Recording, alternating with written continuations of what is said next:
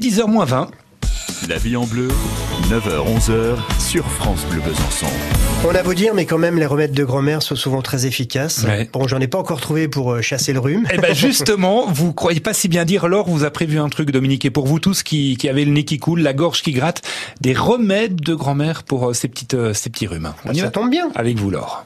Le printemps tant attendu est là. Ça fait du bien de voir les arbres bourgeonner et refleurir petit à petit avec les rayons du soleil qui viennent réchauffer notre corps et notre cœur. Mais ce n'est pas sans un petit inconvénient que l'on connaît tous, hein, mais visiblement nous sommes pris d'amnésie tous les ans. C'est bizarre ça. Hein et oui, en avril, ne te découvre pas d'un fil, je l'ai pas inventé.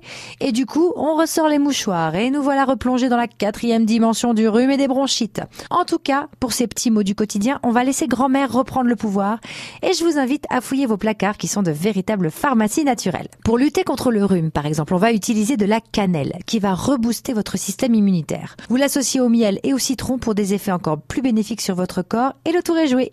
Mélangez deux cuillères à café de miel, une pincée de cannelle, le jus d'un demi-citron, le tout dilué dans 200 ml d'eau tiède et buvez cette potion plusieurs fois dans la journée. Encore plus simple pour lutter contre les bronchites, pensez à vous faire des inhalations, c'est très efficace.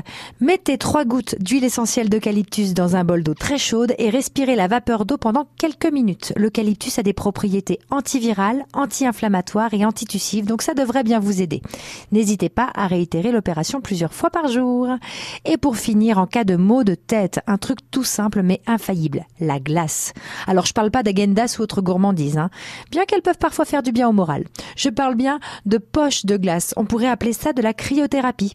Il vous suffira de placer la poche de glace sur la zone de votre tête qui vous fait souffrir. Laissez agir et la douleur s'atténuera, voire même disparaîtra.